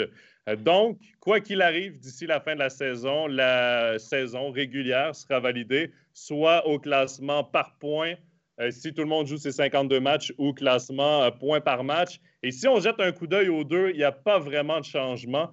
Euh, il n'y aurait que Lausanne qui euh, montrait un peu euh, et Berne aussi. on voit le classement. Ça, c'est le classement par points. Mais et juste à côté, le nombre de points par match. Donc, ça changerait un tout petit peu là, du côté de Berne et Lausanne. Mais rien ne changerait pour ce qui est de la présence en playoff ou en pré-playoff. Donc, messieurs, quand même, ça, c'est une bonne nouvelle qu'on soit au moins capable, Jean-Philippe, d'avoir, de, s'assurer d'avoir un classement, euh, une saison euh, terminée. Oui, ben, ça change. Il y a une chose qui changera probablement, c'est qu'on va avoir un champion. Hein. Il y a une seule possibilité pour qu'on n'ait pas de champion cette année, c'est que les playoffs aient lieu, que Zoug soit éliminé et qu'une fois que Zoug est éliminé, euh, les playoffs s'arrêtent en, raison d'une pandémie ou je ne sais pas, hein, une troisième vague, troisième vague, par exemple. Et si les playoffs s'arrêtent alors que le vainqueur de la saison, régulière est déjà éliminé, à ce moment-là, il n'y a pas de champion. Sinon, euh, si les playoffs s'arrêtent et que Zoug est toujours en lice, Zoug sera champion. Voilà. Ça, c'est ce que ça change, c'est ce qu'on sait maintenant, ce dont on est sûr. Autre chose dont on est sûr, c'est que Berne revient et revient assez fort. Et le déclic là-dedans, maintenant, on le sait avec les chiffres, c'est le retour de Conacher euh, dans la capitale. On se souvient, hein, euh, tout, le monde était déjà un petit peu dans le hockey en 2016. Euh, il n'y a pas si longtemps, Berne termine huitième avec un, un, coach inexpérimenté à la barre à ce niveau, c'est Lars Leuenberger, qui prend cette équipe en cours de saison et qui va chercher le titre. Et dans cette équipe en 2016, il y avait déjà Cory Conacher. Alors maintenant, on a de nouveau un, entraîneur euh, inexpérimenté avec Kogler, qui a, coaché des juniors élites. Et puis, on a de nouveau Conacher qui, avec Jeffrey, fait la paire. On, a un peu laissé partir Jeffrey, il n'allait pas assez vite, etc. Euh, ça n'allait pas pour la National League, en tout cas pas pour Lausanne. Et là, euh, si on regarde par exemple hier, c'est deux assists, deux buts contre Zurich. Et puis, depuis que Conacher est là, Jeffrey, c'est 19 points en 12 matchs. C'est hallucinant. Et puis, si on prend ça au niveau de l'équipe, parce que c'est ça, hein, il n'y a pas que ces deux joueurs-là, il y a aussi des Chervet, des Heim, un gardien, Karunen qui tient la route. C'est 8 victoires en 11 matchs, puis on peut encore rajouter la coupe. Ça veut dire que là, dans les 10-11 derniers matchs, Berne tourne avec une moyenne de 1,72 points par match. Eh ben, il serait, ça, c'est la moyenne sur la saison de Genève, de Fribourg, etc. Donc, moi, je pense que ça, va, ça peut quand même faire très très mal et, tout le monde est prêt. Hein. Clairement, il n'y aura pas d'excuses. Hein. On les voit venir. On a réveillé l'ours là à t'entendre de dire que ça peut aller loin comme il l'avait fait en 2016, j'en suis pas encore là, mais c'est vrai que si on compare le classement au classement point par match, ça change pas grand-chose. De toute façon, Bern y sera hein, dans ses places pré-playoff. Maintenant, ils le savent. Il faudrait encore une grosse catastrophe parce que derrière, Rappersville et Ambry ont ralenti depuis de longues semaines et, n'ont pas le rythme du CP Bern, justement. Mais c'est vrai qu'on commence à se dire, et pour les équipes de pré-playoff qui y seront, parce que la lutte sera très belle jusqu'au bout, euh, de ne pas vouloir affronter Bern, et puis de ne pas vouloir affronter Si Berne sort des pré-playoffs. Donc, euh, c'est clair que euh, bah voilà, les enseignements du classement euh, au terme des 52 matchs, parce que je pense qu'on va quand même y arriver. Les matchs de Zoug après la quarantaine ont été replacés, on va dire, assez facilement dans le calendrier aussi. Donc, on, devrait, on devrait pouvoir avancer jusqu'au bout. ça va quand même être intéressant parce que ni le top 6 ni les places sur la deuxième barre sont encore jouées. Il y a Michael dans le chat qui nous dit Moser revit aussi là, pour le CP Berne. Steph, j'ai goût de t'entendre aussi sur le format des playoffs parce que, bon, ça a été annoncé mardi dernier. Euh, les pré-playoffs vont être comme en Swiss League sur une semaine euh, au euh, best of three. Ensuite, les quarts de finale au meilleur des sept. Les demi-finales, ça dépendra du temps qu'on a, soit best of five ou seven, donc meilleur des cinq ou meilleur des sept. Et la finale au meilleur des cinq. C'est fort probablement, on s'entend que c'est une décision d'affaires plus qu'autre chose. Mais euh, moi, pour l'ancien joueur que j'étais, euh, pour le partisan de sport que je suis, ça n'aurait pas été un peu plus euh, normal ou plus sensé de faire des quarts de finale en cinq matchs et une finale en sept? Ben, moi, c'est ce que j'ai toujours pensé, mais finalement, si tu réfléchis bien, comme il y a quatre séries encore qui disputent plus de matchs, ben, c'est... et puis je pense qu'on veut éviter, en, en allant au meilleur des sept, on veut éviter des mauvaises surprises. Parce que plus vous, la série est courte, plus vous risquez d'avoir des surprises. Donc, les équipes qui aspirent, qui, ont eu les meilleures saisons, les meilleures équipes souhaitent aller en 7 parce que tu as plus de chances sur la longueur de t'imposer. Et je pense qu'on va éviter les surprises en quart de finale. Et puis, évidemment, comme il y a quatre séries, ça fait plus de matchs, etc. Il n'y a que deux équipes en lice à la fin. Donc, je pense que c'est cette logique-là, mais ça me, fait, ça me paraît un peu étrange aussi de jouer ça absolument en 5, la finale. ça ne me paraît pas très logique, mais bon, ma foi, je, peux comprendre aussi la décision. Moi, je crois que le choix est pour l'instant assez logique parce que de partir en 7, les quarts de finale, et ensuite de laisser ouvert la possibilité de choisir le mode de la fin de saison, c'est aussi se dire que si les quarts de finale se terminent plus rapidement qu'on sait, on peut avancer, on peut gagner du temps et finalement disputer quand même une finale en 7. Et les demi-finales, la même chose. Donc, je crois que la logique, elle est là de ne pas commencer en 5 euh, et de faire en 7 parce qu'on se dit tout le temps qu'il peut aussi y avoir le championnat du monde qui peut être annulé, euh, que finalement, il y a beaucoup de choses qui peuvent arriver pour qu'on ait finalement un mode de playoff tout à fait normal jusqu'au bout. Ouais, imaginez, vous êtes bien vous terminez septième, sixième, septième, quart de finale, vous avez, vous avez euh, trois matchs à la maison. Euh, voilà, ça fait un de plus. Vous devez montrer vos sponsors. Vous devez, euh, même s'il n'y a pas de public, la visibilité, elle, existe. Et, c'est pour ça qu'on doit donner, le, surtout cette année, on doit donner le plus de chances possible au club de, de, de, de capitaliser là-dessus. Enfin, capitaliser, c'est un grand mot, mais de montrer aux sponsors qu'on fait le maximum. Restez avec nous. Quoi. Là, on n'y peut rien. On, on, fait le mieux possible. Quoi. Il y a Jeannet sur le chat qui nous demande pourquoi faire des pré-playoffs euh, ou en bon, euh, il parle d'une troisième vague, là, euh, en sachant maintenant que, ben, en ayant Zug en quarantaine, ça faisait longtemps qu'on n'avait pas eu un club en quarantaine. pourquoi faire quand même des pré-playoffs? Ben, c'est simple, ça a été voté avant le début de la saison. Donc, toute la saison a été faite avec des pré-playoffs. Le classement est fait ainsi, l'enjeu est fait comme ça. Donc, mm. c'est pourquoi on, on, garde ça comme ça. Voilà, messieurs, pour euh, ce qui est euh, du petit coup d'œil au classement euh, de National League. On va maintenant se diriger vers notre coup de cœur, coup de gueule de la semaine avec Jean-Philippe. Alors, j'ai décidé de parler du, sondage hein, que la National League a, envoyé à grande échelle. Est-ce que vous vous êtes déjà penché sur ce sondage hein? Oui? Bon, alors forcément, vous avez dû euh, ressentir aussi une, petite sorte de malaise, quelque chose qui coince. Hein. Il y a quelque chose qui passe pas, un goût amer qui reste après certaines questions. Pourtant, ça commence bien. Hein. C'est ta ligue. Ton avis est très précieux. Ah, super. Bah, par contre, ça se gâte déjà. Avec l'entrée, nous te prions de bien vouloir euh, euh, faire preuve de confiance et de compréhension, même si tu comprends pas tout ce qu'on a mis en place. Mais fais-nous confiance. C'est un peu comme le serpent dans le livre de la jungle. Hein. Fais-nous confiance. On verra bien, tu verras, ça va bien se passer. Puis on enchaîne en disant, euh, bon, on a fait un sondage, euh, ces résultats vont pas modifier fondamentalement ce qu'on a mis en place, mais, merci d'y répondre quand même. Bon, alors on se demande euh, pourquoi on a mis tout ça en place. Hein, si c'est pour ne pas intégrer les résultats dans une, dans une réflexion, ne pas changer ce qu'on a décidé de, de, de, mettre en place. La raison, elle est simple, c'est simplement pour connaître les habitudes des gens qui gravitent autour du hockey, qui vivent du hockey ou dans le hockey. On nous endort, on nous fait croire que notre avis est important, on nous le demande. Et puis, en plus de notre avis, on nous demande aussi notre année de naissance, euh, notre niveau de formation. On nous demande euh, quel rôle on joue dans le, dans le monde du hockey. Est-ce qu'on aime mieux les matchs le dimanche à 15h45 ou ou le mardi? Est-ce qu'on est, d'accord euh, d'introduire un passeport vaccinal pour revenir au stade? En bref, tout plein de choses qui n'ont rien à voir du tout avec les réformes, mais qui va permettre à la National League de cibler des clients et d'améliorer des produits. Vous allez me dire, oui, mais ça se fait partout. Oui, oui, c'est vrai, ça se fait très souvent et un peu partout. C'est un peu dommage d'ailleurs. Mais bon, ce sondage, une chose est claire, il montre un changement d'air dans la façon dont la Ligue est gérée. C'est un point de bascule entre la Ligue, pain fromage géré un petit peu euh, entre amis, pas toujours très efficace, et puis euh, un acteur au cynisme décomplexé qui, qui est tourné complètement vers le business on doit en prendre acte, mais c'est dommage. Oui, on en avait parlé hein, d'ailleurs, qu'on se demandait si les résultats allaient être euh, divulgués Parce que oui, ça semble plus être un coup de marketing et euh, une étude sur les, euh, sur les, fans qu'un sondage vraiment pour le bien de la National League et qui va faire avancer ou changer les décisions sur les réformes.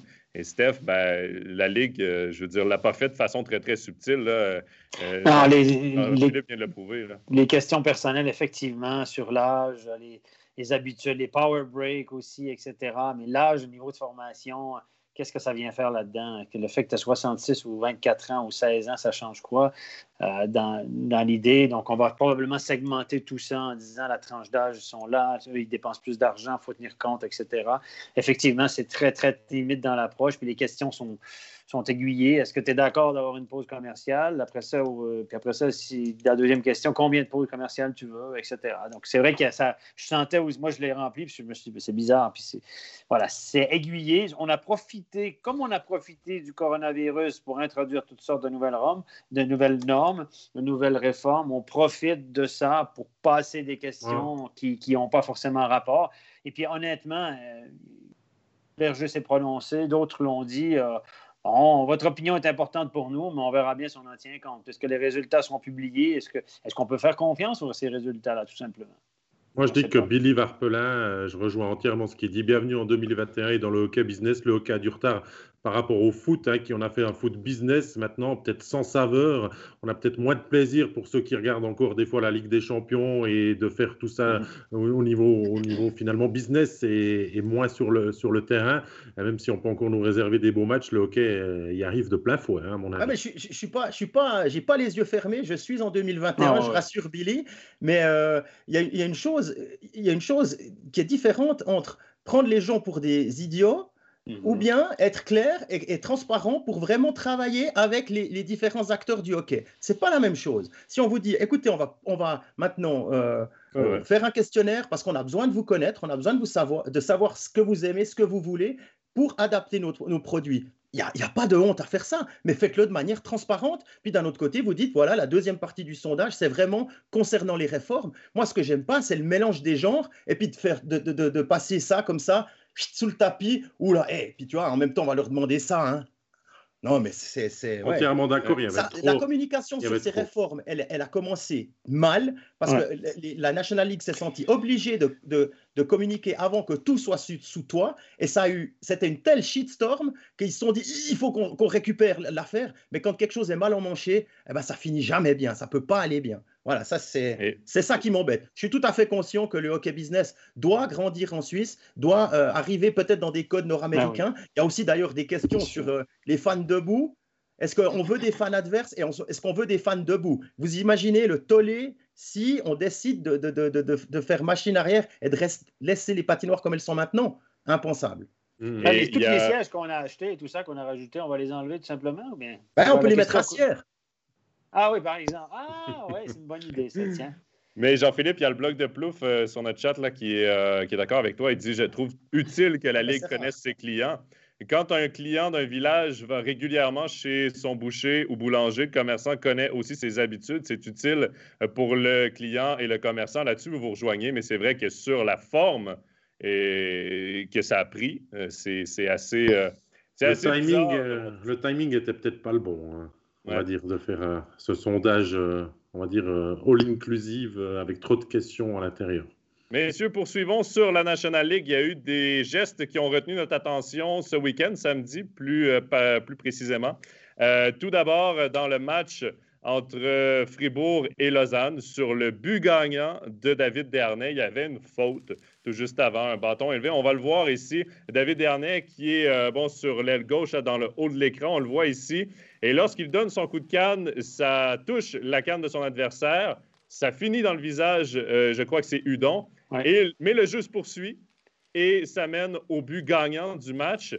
Euh, Stéphane, c'est une pénalité qui n'a pas été appelée et qui aurait certainement changé le cours du match quand même. Alors, tous ceux qui pensent que ce n'est pas une pénalité parce que la canne a dévié, euh, c'est faux. Même si elle dévie sur la canne, Dernay est responsable de sa canne. En balançant votre canne à une main sur le shaft ou le manche d'un adversaire, 90% du temps, ça monte au visage. Donc, euh, il a été euh, imprudent et ça méritait une pénalité. Il s'est même arrêté de jouer. Hein.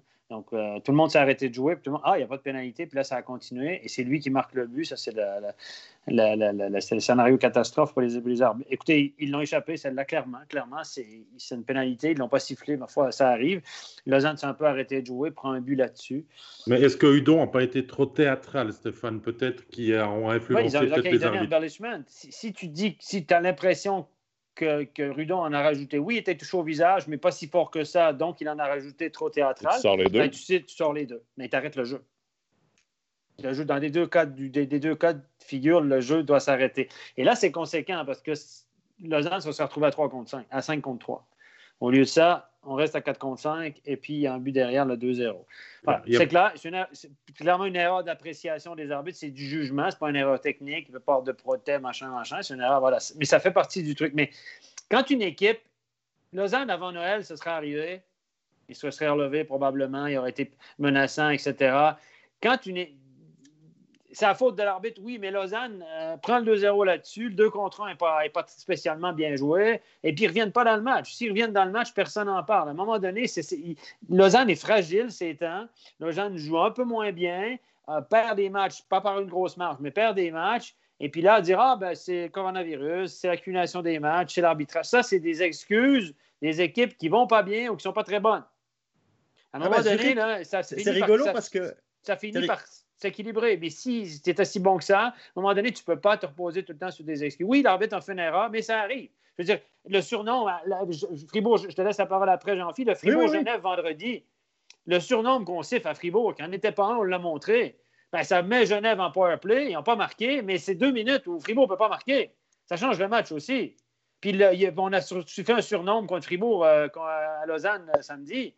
Moi, je l'ai regardé, là, tiré par les cheveux. Donc, à un moment donné, oui, c'est parce que c'est flagrant puis il marque derrière, mais au bout d'un moment, ça fait partie du jeu aussi, à un moment donné, les erreurs d'appréciation. Oui, et puis euh, il y il y a eu ce, match entre Zurich et Berne où Justin Sigrist a pris un immense coup de canne en plein, en plein visage. Il a réussi à aller au banc, puis là, il a versé. Fin de deuxième tiers, on a vu le médecin s'affairer, il a perdu du sang, une ou deux dents. Rien, rien du tout. C'est aussi passé complètement sous le radar. Par contre, Zurich ne s'est pas plaint. Mais il n'y a pas eu de goal derrière. Mais c'est ça, c'est ça aussi. C'est ton, centre du deuxième trio, et puis il est revenu au troisième tiers, mais c'était pas. Voilà, il, était, il, a, il a manqué beaucoup de choses, il n'était pas à 100%, c'est certain. On peut prendre ce qui ressort des, de nos abonnés, Stéphane. Est-ce que ces erreurs qui s'accumulent euh, ou ces, euh, on va dire, euh, décisions arbitrales des fois remises en question doivent inquiéter en vue des playoffs qui arrivent? Ben, moi, c'est vrai que dans le milieu, je parle souvent aux entraîneurs, aux gens du milieu, les joueurs, ils disent toujours ben, c'est pas une grande année de l'arbitrage. Il me semble qu'il y a beaucoup de petits quoi, qu'il y a beaucoup de petits trucs, etc. Il y a beaucoup de décisions controversées. C'est des erreurs de jugement. Nous, on pense qu'il y a deux, et là, là c'est clairement, la vidéo le prouve, mais après ça, c'est des erreurs de jugement. Il n'y a pas ces erreurs d'interprétation.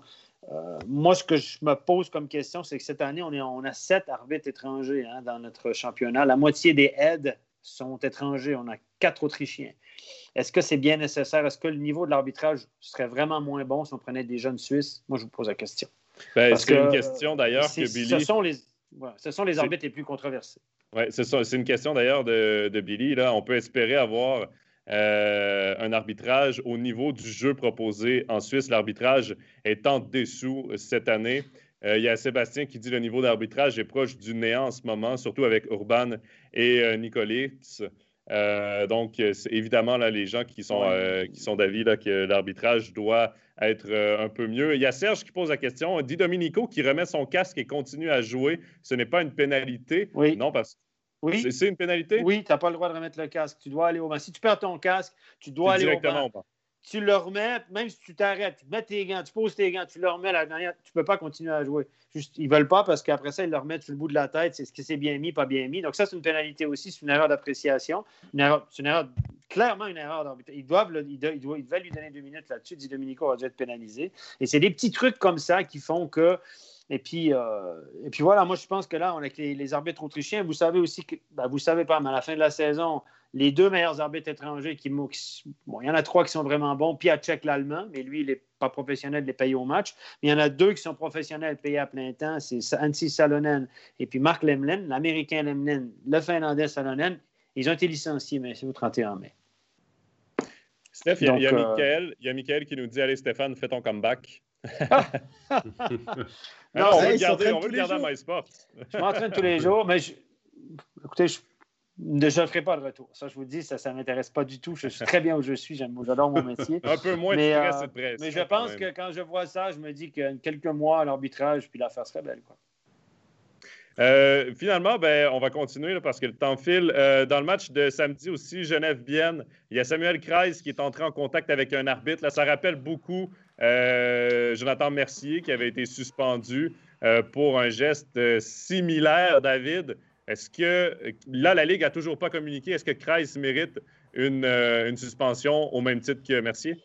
Sur l'échelle Jonathan Mercier, oui, euh, il mérite une suspension parce qu'il a, à mon avis, tout loisir d'éviter l'arbitre qui euh, est en patinage arrière, qui vient à sa rencontre, il prend son virage et il a moyen, en tout cas, euh, soit de freiner son patinage, soit de dévier de, trajectoire. Après, Stéphane nous en dira plus parce qu'il a pu discuter justement avec l'arbitre concerné, Michael Cherig, mais, c'est vrai que ce genre de scène, on les voit un peu trop régulièrement. Donc, ça peut être entre un et trois matchs pour moi. La ligne, la, ligne, la, ligne à ce niveau-là a été très, très clairement tracée. Contact accidentel, sans égard à l'arbitre. On l'a vu avec Mercier, on l'a vu. C'est pénalisable. Ça doit être pénalisé. Donc, moi, je m'attends à une suspension au moins égale à celle de Mercier, qui a fini à trois. Je vous rappellerai qu'il était 7, mais qui a fini à 3. 3, c'était correct à mon avis. Et là, euh, Kreis n'a aucune excuse. Il patine en avant, l'arbitre il vient, l'arbitre est le long de la bande. Il ne peut pas voler non plus. Là. Il, ne fait pas attention, careless, comme on dit en. Il n'est pas, attentif. Il fait trébucher l'arbitre euh, clairement comme Mercier. Qui, il peut dire ouais, Je regardais le puck, je n'ai pas fait attention, j'ai mal calculé mon coup. Mille excuses, mais il est rentré en contact. Et d'ailleurs, les arbitres après le match ont dû signaler le cas. Euh, grade 1, 2, 3 au niveau de la dangerosité. Donc, il a dit que c'était un grade 1 dans le sens où c'était accidentel, mais sans égard à l'arbitre. Donc, je pense qu'on peut s'attendre à une sanction. Ce qui est étonnant, c'est qu'on n'a rien appris pour l'instant. Donc, on sait que les sanctions contre les arbitres sont pas. Normalement, le lendemain matin à 10 h, quand il y a une enquête ouverte, on le sait. Mais quand c'est contre les arbitres, on l'a vu dans le cas du joueur d'Holton.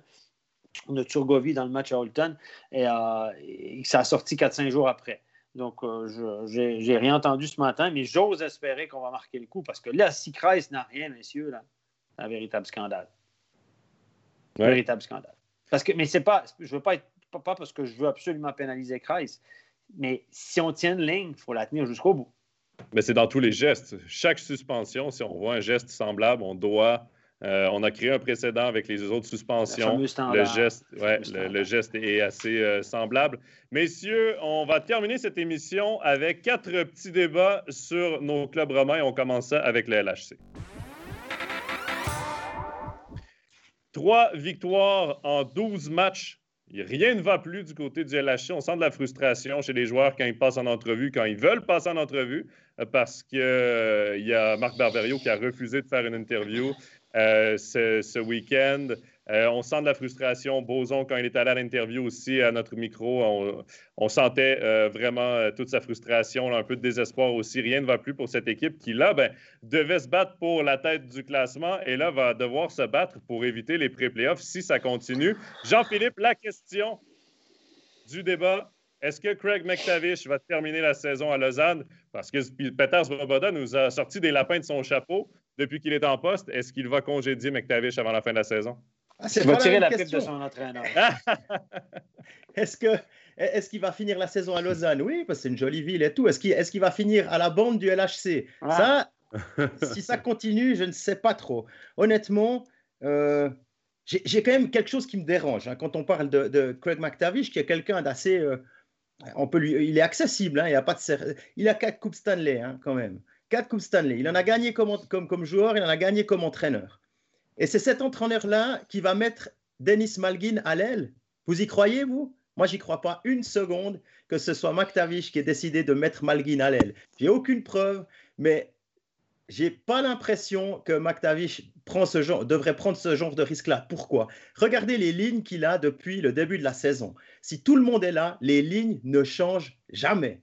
Hein, sauf s'il y a une blessure, s'il y a un absent, un suspendu, etc. Sinon, il ne change pas c'est les lignes qu'il a mis en place à la fin d'un processus long, de, un espèce de mini-camp, de mini, tout précis, comme, en Amérique du Nord. On, veut, on a appelé Krakauskas, Tchaïchka, donner de la chance à tout le monde. Krakauskas, d'ailleurs, l'apprend assez bien, mais ça, c'est un avis personnel. Et puis, on arrive à un moment où tout à coup, du jour au lendemain, ou même du matin à l'après-midi, Malguin passe à l'aile. Alors, il faudra peut-être toquer à la porte de M. Svoboda pour savoir à quel, à quel niveau ses compétences commencent et à quel niveau il veut bien les faire s'arrêter. Parce qu'à mon avis, il y a un mélange des genres qui ne doit pas plaire à tout le monde. Et ça doit être difficile euh, de coacher dans ces situations-là. Quand tu as un Peter Svoboda derrière toi qui a une main mise un peu sur l'équipe, qui, euh, qui a l'air d'emmener très large, c'est difficile de faire son, euh, son rôle, de, de, remplir ses fonctions d'entraîneur de cette façon-là, Stéphane.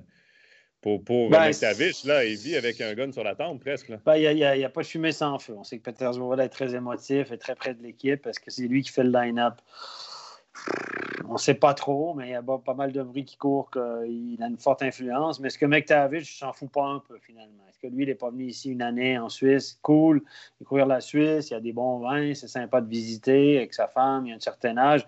Lui, il a sa carrière, elle est derrière lui, son compte de banque est archi plein. Peut-être qu'il se dit OK, Peter, tu veux changer? Pas de souci. OK, qui tu veux mettre là? OK, je change, je m'en fous. Est-ce qu'il a envie de se battre?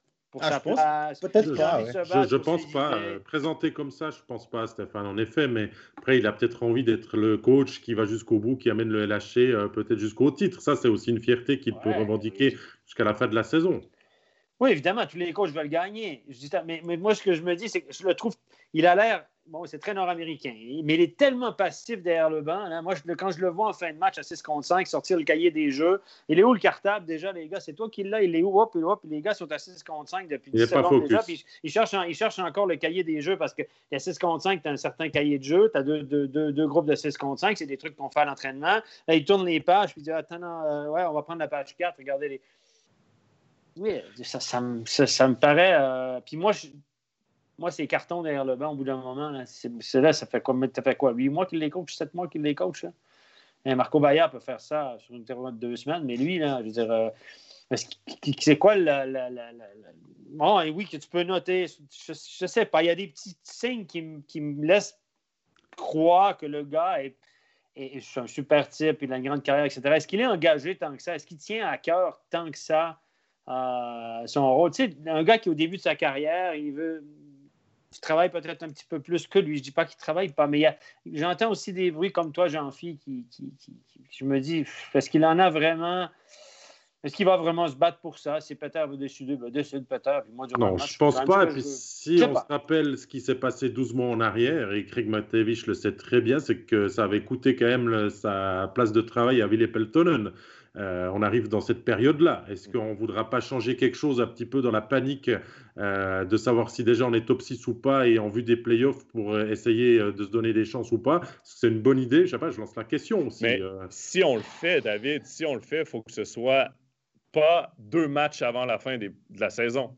Il faut que tu le fasses là. Là, parce que là, il reste une dizaine de matchs à Lausanne.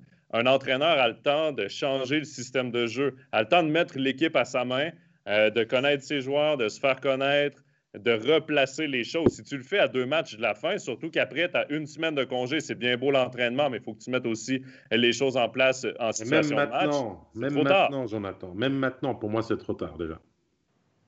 Voilà. Donc, euh, mais. Il y a deux matchs contre Vienne qui vont être pas mal. Hein? ah, les matchs à six points. Hein. on est, on qui aurait pensé qu'une place en playoff direct se jouerait entre Lausanne et Bienne.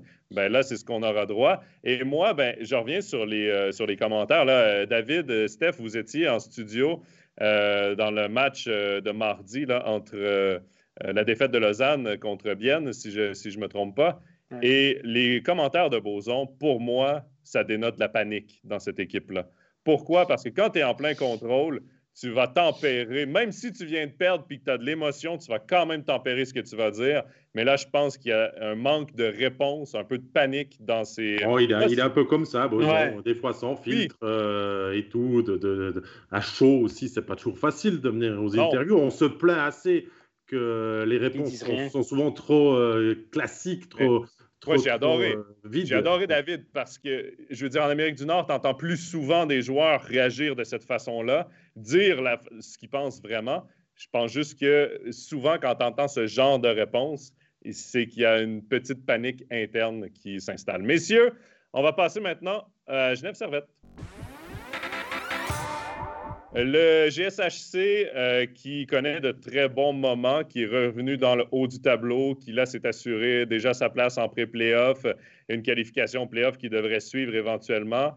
Euh, David, la question du débat, est-ce que Genève est peut-être le meilleur des autres? derrière Zug, est-ce que Genève est le finaliste favori pour affronter un Zug en finale, par exemple? Depuis ce qu'on dit en octobre dernier, oui, la réponse est toujours oui. Euh, pour moi, Genève a une équipe solide, compacte, qui sait tout faire des étrangers, est dominant, des super joueurs suisses, une défense du tonnerre, un gardien. Euh, c'était peut-être une des interrogations du début de saison qui fait une saison euh, extraordinaire. Hein, et je pourrais l'écrire en majuscule 72 sur mon document Word parce que Gauthier Desclous est, stratosphérique. oui, il y a eu des périodes de doute. Oui, il y a certainement des petits problèmes à l'interne, mais comme dans chaque équipe finalement. Et ce que fait Genève sur ces derniers matchs, cette montée en puissance là qu'ils sont en train d'amener en vue des playoffs, ça les fait vraiment un gros, gros euh, candidat sérieux euh, pour euh, ce qui va arriver la meilleure partie de la saison, pour moi. Jean-Philippe, c'est une équipe bâtie pour les playoffs. Ah oui, c'est clair. C'est clair qu'ils vont pouvoir compter sur l'expérience des étrangers, que ce soit Fer ou, ou Winnick. Winnick qui a reçu un, un puck au visage, là, qui joue avec une grille. Pas, je me suis d'ailleurs posé la question si ça le, si le dérangeait pas, parce que je l'ai trouvé un peu moins tranchant lors, euh, lors du dernier match. Euh, et puis, voilà, vous avez déjà parlé des gardiens. Tom Ernest qui revient depuis sa blessure. Il manquera encore Marco Maurer. Et puis, je pense que ce sera parti pour, euh, en tout cas, une belle série. Stéphane, il y a Sébastien dans le chat qui dit Ça me fait mal de le dire, Lausannois que je suis, mais je vois Genève aller au bout. Est-ce que tu partages un peu cet avis? Ben, aller au bout, je ne sais rien parce qu'il y a Zug au bout. Hein. Euh, aller jusqu'à rendre jusqu'à Zug, oui. Oui, oui, clairement. Ben, je pense que dans les. Après Zug, je pense que c'est Genève qui, a, qui est la mieux armée, je pense, pour s'en loin. Moi, je ne lance pas la serviette avec Lausanne pour une raison. Ils ont deux bons gardiens et ils ont la meilleure brigade défensive au niveau des défenseurs de la Ligue. Ils sont gros, sont grands, ils peuvent aussi déranger. Et, ce qu'ils font jusqu'à maintenant, ce n'est pas non plus catastrophique. Là. On n'a pas des matchs catastrophes. Donc, je ne lance pas le service avec Lausanne. Je pense que, mais je pense que Genève, actuellement, si je devais parier maintenant, euh, Zurich, je pense qu'il manque euh, de la profondeur dans le but pour aller jusqu'au bout. Euh, et je pense que Genève est l'équipe la mieux armée. ce que je souhaiterais, ce serait que, Genève termine deuxième pour éviter Zug, euh, pour éviter euh, que les deux équipes se rendent en finale, donc une qui ne se rendent pas en demi-finale. Donc une équipe romande qui finisse deuxième au moins, éventuellement. Mais je pense que Genève est, est, solidement armée pour aller jusqu'au bout. Il y a une dose de caractère, il y a, un mix de trucs assez intéressants les unités spéciales aussi qui fonctionnent bien à Genève. Tu as parlé des gardiens à Lausanne, mais à Genève aussi, euh, des clous est très performant. Tu as parlé de la défense de Lausanne. La défense à Genève est très bonne aussi. Souvent, c'est les défenses qui gagnent les euh, championnats. Il y a Jérémy qui dit Genève avec Patémon est vraiment une équipe séduisante. Avec Zug, je pense qu'ils peuvent aller au titre. Euh, voilà pour Genève Servette. Donc, ce sera intéressant de voir la fin de la saison. Mais entre-temps, on se dirige du côté de Fribourg-Gotteron. Messieurs, on parle beaucoup de Lausanne et de son calendrier rempli avec ses matchs à, reprendre. Même chose pour Berne. Mais euh, il y a le cas inverse. Fribourg est l'une des équipes qui a le plus de matchs de jouer cette saison, déjà 45. J'ai fait euh, mes petits calculs, j'ai regardé le calendrier. Il ne leur reste que 7 matchs à jouer en 30 jours. Ça, c'est si tu comptes les pré-playoffs, parce que les mhm. pré-playoffs, c'est une semaine de, congé pour les équipes qui sont qualifiées. J'ai pris en considération que Fribourg se qualifiait directement pour les quarts de finale. 7 matchs en 30 jours, Stéphane. Euh, habituellement, on aime avoir quand même un certain nombre de matchs pour se préparer aux playoffs, mais là, la préparation va se faire sur ces sept matchs-là. Mais c'est sept matchs qui sont dans le temps très, euh, très espacés. Écoute, je l'ai répété depuis le début de la saison les, étoiles étaient alignées pour Bienne il y a deux ans. Les étoiles étaient alignées pour Genève l'année dernière. C'était des équipes surprises. Et cette année, l'équipe surprise pour laquelle les étoiles sont alignées, c'est Fribourg. Ils ont eu en début de saison une pause euh, coronavirus, une quarantaine. Et puis depuis là, euh, rien du tout. C'est une équipe. Et là, leur le calendrier est super avantageux pour eux. Il ne faut pas se le cacher. On a même donné un petit congé à Béra, etc. Donc, les étoiles sont vraiment alignées pour eux. C'est une année comme ça. Ça tourne bien. Les détails tournent régulièrement en leur faveur. on, dit que l'équipe, une bonne équipe fait sa chance. Ils font aussi pour. Ils connaissent une excellente saison. Et, euh, clairement, ils seront avantagés lorsqu'il va arriver le, début euh, des, euh, des, playoffs, parce que je pense aussi qu'ils vont se qualifier par les six premiers. Et là, parce qu'ils ont 11 points d'avance sur Lausanne, même si Lausanne a des matchs en moins, le, match de samedi est un point tournant, je pense, dans la saison de, de Fribourg, qui fait un parcours remarquable. Est-ce que, est que, Fribourg peut aller jusqu'au bout en finale contre Zug éventuellement s'il termine deuxième? Messieurs, je, vous lance la question. Il, manque quelque chose à Fribourg cette saison, c'est le public. On, sait, on se souvient ah, que, Fribourg, c'est une équipe qui carbure, c'est un club, hein, pas une équipe, parce que c'est à peu près chaque année la même chose, qui carbure avec ses émotions. D'ailleurs, ce n'est pas tellement une surprise que, que Christian Dubé arrive, arrive à faire façon de cette équipe et plutôt à tirer le maximum de son potentiel, parce qu'il travaille aussi avec ces émotions-là, ça fait partie de, de son personnage, de sa personne. Euh, et, à chaque fois que Fribourg est allé en finale, il n'y a pas si longtemps avec Kosman, là aussi, les, émotions, elles étaient vraiment à fond. Quoi. C'était, il y a une espèce de communion avec ce, public et je pense que ça risque de jouer un petit peu contre eux lors des matchs à domicile. Par contre, euh, si je peux revenir sur le calendrier, euh, Jonathan, tu nous dis 30 jours, 7 matchs, c'est plutôt 20 jours. Parce que maintenant, ils ont une pause de 10 jours sans match. Donc le rythme va être un petit peu plus serré que cette match en 30 jours. Et là, pendant 10 jours, ils auront 3 ou 4 jours de congé. Ils reviennent à la patinoire. Ils ont de nouveau congé dimanche prochain. Euh, enfin dimanche qui vient. Et puis, euh, ça permettra, je crois que c'est Desharnais qui disait en entrevue que, que ça permettra de, remettre tout à niveau. Euh, on parlait des petits bobos, c'est un petit peu souvent ce qu'on dit, mais c'est un peu plus que ça. Hein. C'est des choses qui ne qui, peuvent pas se guérir en raison de l'enchaînement des matchs. Là, ce sera guéri, donc à voir. Mais je pense que pour la question de Stéphane, le titre, le public, c'est quelque chose qui, risque d'être défavorable pour Fribourg. Jean-Philippe, le, public à, Fribourg, il est, il est, passionné et il a une ferveur et tout ça, on est d'accord, mais il tire l'équipe en, mhm. haut, mais il tire l'équipe en bas mhm. aussi. Or, cette année, ça va bien. Donc, euh, ça peut que être un point positif supplémentaire s'il y avait du public dans les estrades. Mais si ça commence à coincer et que les attentes sont grandes, euh, la pression, elle peut retomber aussi sur les épaules de l'équipe. Et à mon avis, de ne pas avoir de public, c'est pour moi, hein, je le dis, c'est un des gros avantages de Fribourg parce que euh, Dubé a réussi à faire l'équipe à son image, euh, on va dire, sans tenir compte de tout ce qui se passe autour et puis de pouvoir l'amener là où il veut. Donc pour moi, le public, c'est pas un, pas vraiment. C'est un couteau de tranchant. Moi, je, suis. vous avez tous.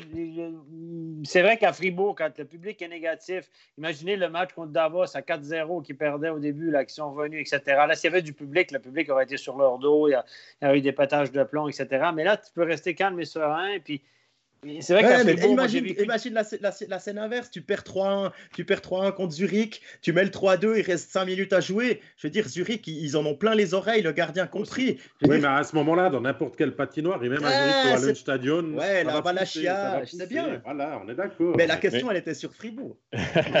Messieurs, il y a Vladi dans le chat qui nous dit euh, Je dis que si Béra réussit à terminer la saison sans grave blessure, peut-être Fribourg fera une surprise. Il y a Gaétan qui dit Dubé coach plutôt au feeling, il connaît ses joueurs et il a été les chercher. J'ai l'impression qu'il aura plus de mal à s'adapter à l'adversaire. Et pour revenir à la question de départ, Jean-Philippe, euh, le calendrier, je, l'ai sous les yeux.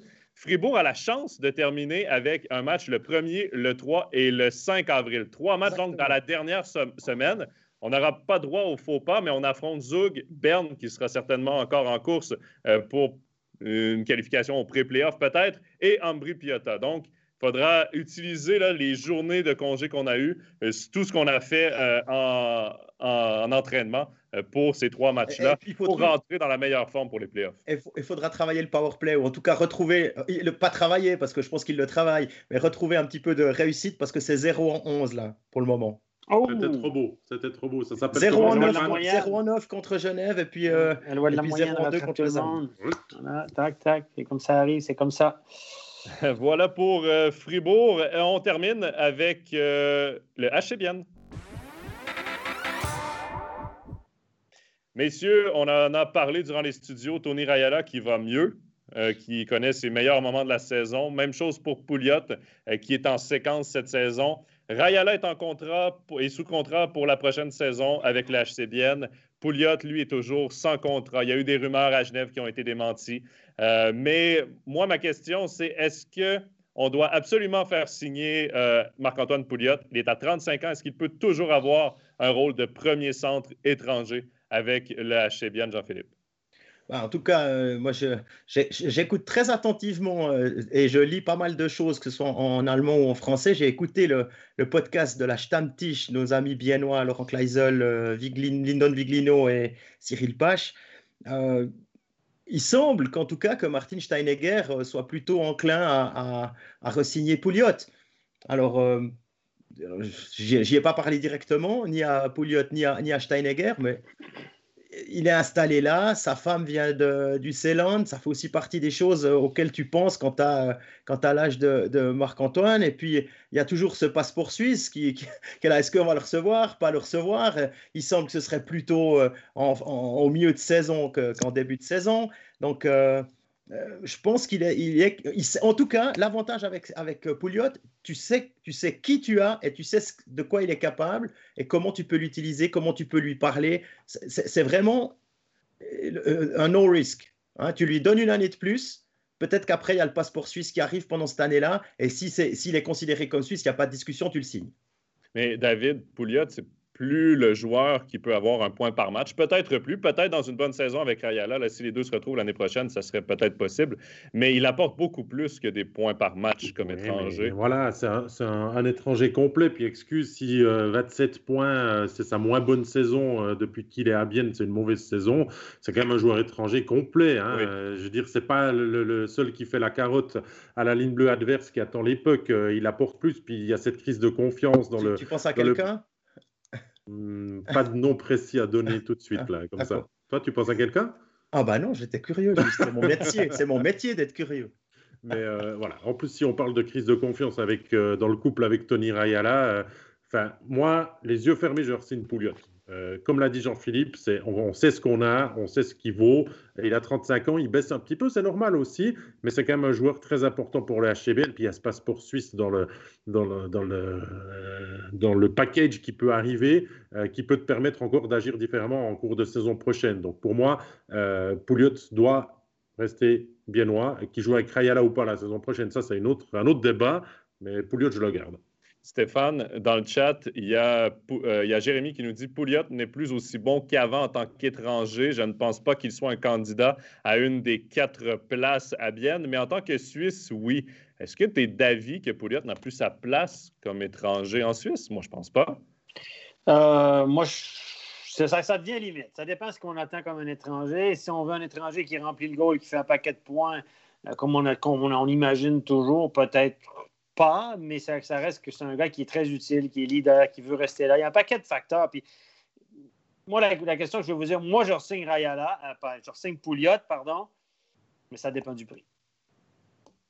Ça, c'est toujours, la, toujours la question. Voilà. Si euh, j'ai réussi à le signer euh, à vraiment un bon prix, parce que le fait qu'il veut rester là, qu'il a 35 ans, etc., etc., bah, tu t'assois avec, tu dis, je sais que tu veux rester, euh, toi, toi ton, t'aime bien, machin, tu négocies. Alors, ben, s'il est prêt à accepter une diminution de salaire, il dit intéressant. Maintenant, le, joueur voudra autre chose, lui. C'est peut-être son dernier contrat. Euh... Oui, puis n'oubliez pas que s'il passe Suisse, messieurs, son prix augmente. Mais David, c'est peut-être son, dernier contrat. Contrairement à ce que les gens pensent, c'est un joueur de centre suisse, droitier, avec l'expérience, 35, 36, 37, messieurs tous les gars qui ont obtenu le passeport ont vu leur salaire faire comme ça. Oui. Et à 35 ans, peut-être que de diminuer son salaire va lui permettre d'aller chercher plus d'années de contrat. Et ça, quand tu approches la retraite, souvent, ça joue aussi là-dessus parce que d'un contrat de passer d'un contrat de, deux ans à un contrat de trois ans, même si la diminution salariale est mince, ben au moins tu t'assures d'avoir une année de plus à un certain salaire. Qu'est-ce que fait Pouliot ces dernières années, messieurs? Qu'est-ce que fait Pouliot? Il prolonge d'une année en une année. Il attend aussi d'être fixé sur son passeport suisse pour pouvoir peut-être décrocher un dernier gros contrat s'il le devient. Donc prolonge d'une année à Vienne, c'est le conseil que je lui donne, et regarde ce qu'il advient au niveau de la Confédération pour enfin peut-être régler ton problème de naturalisation. Engage un avocat au lieu d'un agent. Mais moi, je vous en passe un papier, messieurs, c'est jamais rapide avec, euh, avec ces histoires de permis de passeport. voilà, messieurs, merci beaucoup d'avoir été avec nous. Jean-Philippe, David, Stéphane, euh, passez une très belle semaine. Merci à tous d'avoir été, euh, d'avoir participé en grand nombre sur le chat. Évidemment, on vous donne rendez-vous lundi prochain. Entre-temps, vous pouvez réécouter cette émission sur Facebook, sur YouTube et nouveautés sur Spotify, Apple Podcast et sur SoundCloud.